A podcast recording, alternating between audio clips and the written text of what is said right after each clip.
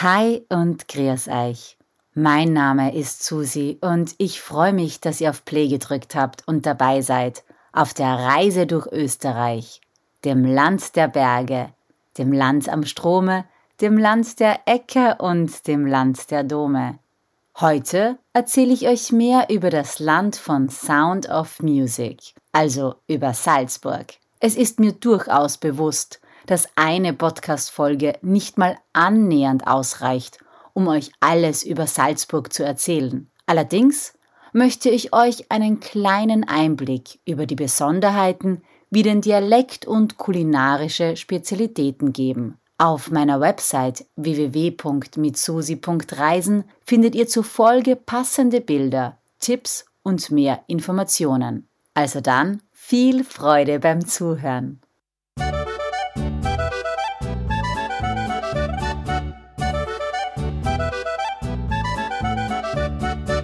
Es war so.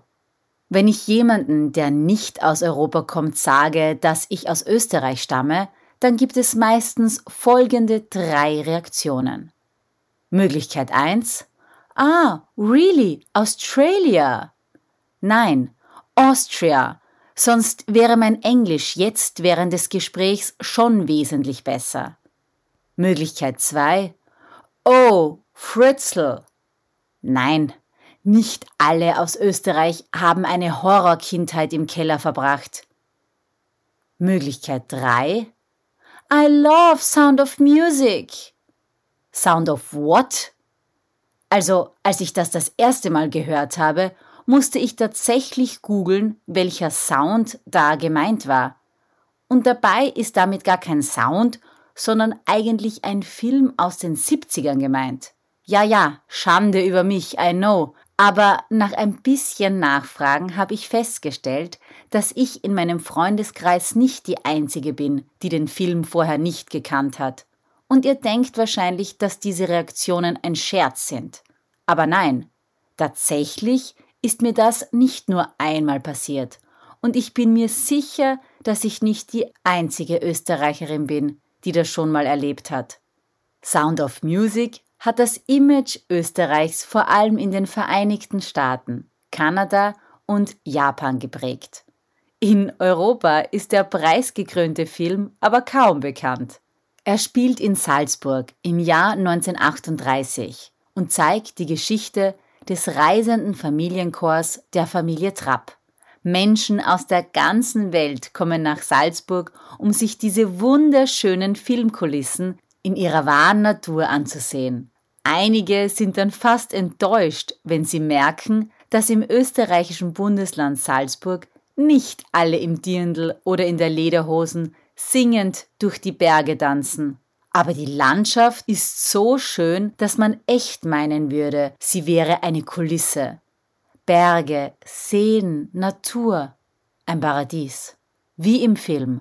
Salzburg ist aber nicht nur durch den Film Sound of Music weltbekannt, nein, auch das Wunderkind Mozart wurde 1756 in der Stadt Salzburg geboren. Salzburg, die Mozartstadt, heißt es ja so schön. Damit aber nicht genug. Seit 1997 ist Salzburg auch die UNESCO-Stadt bzw. Teil des Weltkulturerbe der UNESCO als eine Stadt mit besonderem Wert für die Menschheit. Salzburg ist übrigens der Name des Bundeslandes und der Hauptstadt zugleich. Damit man das besser unterscheiden kann, spricht man, wenn man vom Bundesland spricht, auch vom Salzburger Land und wenn man von der Hauptstadt spricht, von der Stadt Salzburg. Insgesamt leben etwa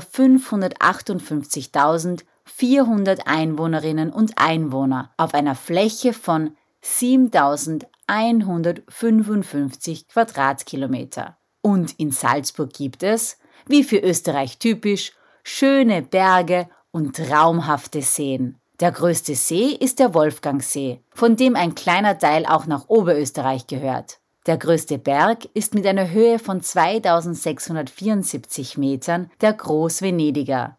Allerdings kann man von dort oben nicht bis nach Venedig schauen, also nicht mal vom Gipfel, obwohl man aufgrund des Namens darauf schließen wollen würde.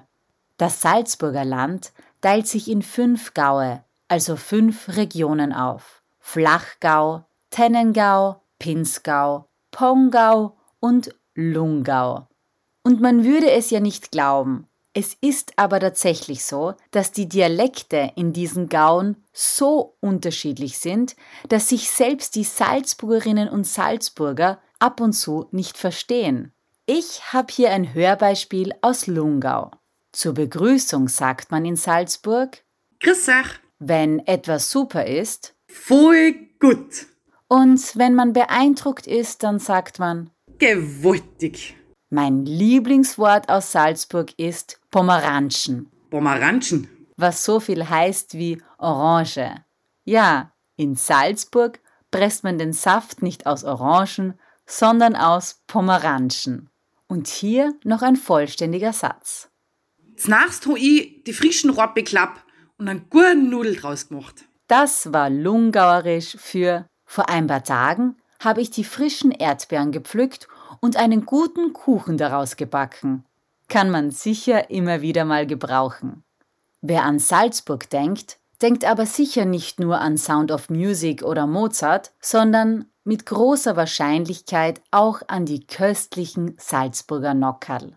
Für diese brauchen wir jetzt aber mal die richtige Kulisse, die Salzburger Filmkulisse sozusagen. Ha, was für ein Übergang. Stellt euch jetzt also bitte mal vor, in Salzburg zu sein. Wer noch nicht in Salzburg war, der stellt sich vor, an einem warmen Sommertag bei frischer Luft in einer Almhütte, begleitet von klassischer Musik oder Vogelgezwitscher zu sitzen. Und vor euch steht ein Tisch, der nur mit Salzburger Spezialitäten gedeckt ist.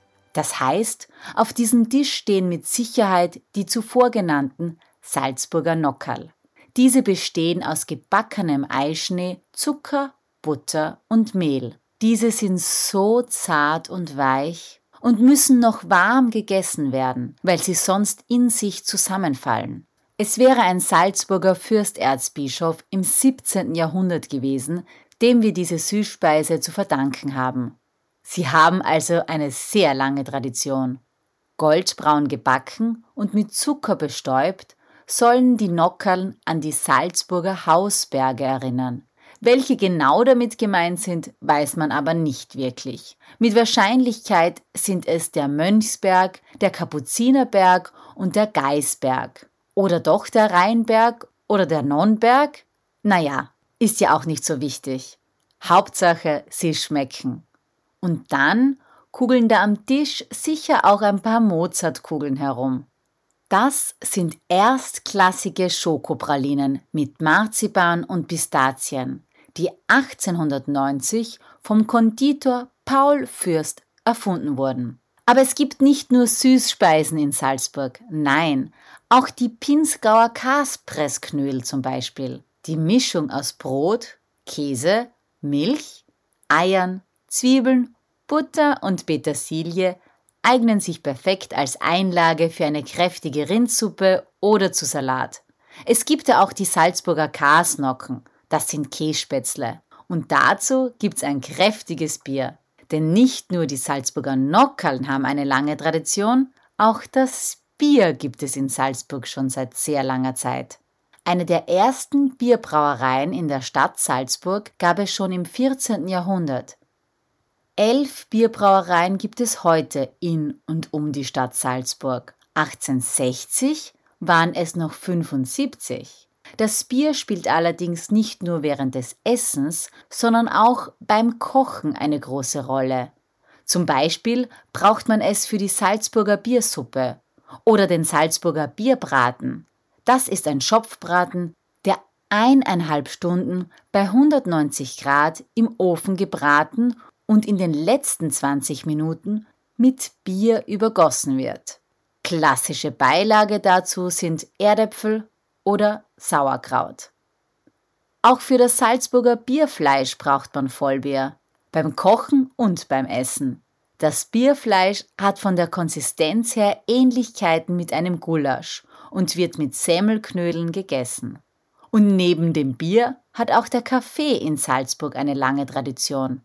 Also zumindest steht das ältest bestehende Kaffeehaus Österreichs in der Stadt Salzburg. Traditionen sind den Salzburgerinnen und Salzburgern schon wichtig irgendwie.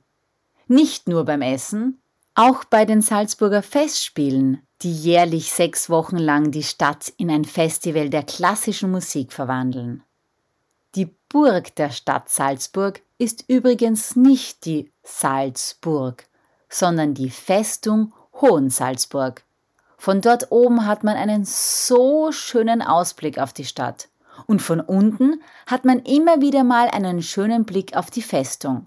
Zum Beispiel vom Garten des Schlosses Mirabell oder von einer der Brücken, die über die Salzach führt. Über diesen Fluss wurde früher das Salz in die weite Welt transportiert. Daher kommt wahrscheinlich auch der Name Salzburg. Die Blütezeit der Salzburger Salzproduktion war aber viele hundert Jahre vor Christus. Heute begrenzt sich die Salzproduktion auf den Salzabbau in den Salzwelten, die man auch besichtigen kann. In Salzburg gibt's einfach so viel zu sehen. Sogar Einhörner. Nein, keine echten, sondern aus Stein.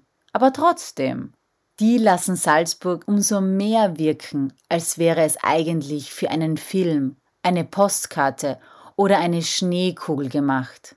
Und das meine ich natürlich als Kompliment. Es ist einfach ein Paradies. Wenn dann nicht dieser sogenannte Salzburger Schnürlregen wäre, also dieser viel zu häufige Nieselregen, der ein bisschen an das verregnete London erinnert, Fast 142 Regentage gibt es hier im Jahr. Naja, es kann wohl nicht jeden Tag die Sonne scheinen, aber jeden Tag ein bisschen mehr. Ich will und wollte mehr. Mehr vom Reisen und mehr vom Leben.